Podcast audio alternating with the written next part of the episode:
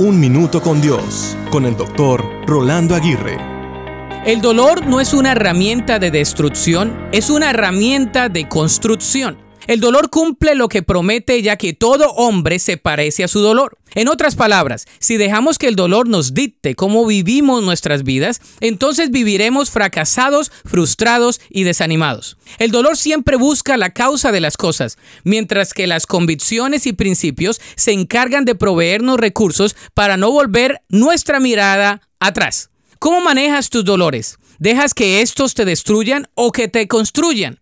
Dios usa el dolor para construirnos, para darnos perspectiva, para fortalecernos, para enseñarnos, para corregirnos, para instruirnos y para hacernos dependientes en Él en nuestro caminar de la fe. El dolor nos recuerda que somos humanos, que somos imperfectos, que no podemos solos y que constantemente necesitamos ser sanados, sustentados y animados.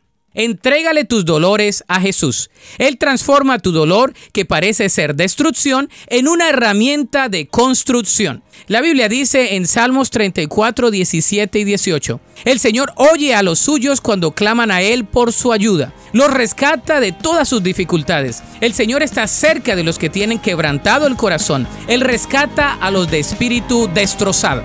Para escuchar episodios anteriores, visita unminutocondios.org.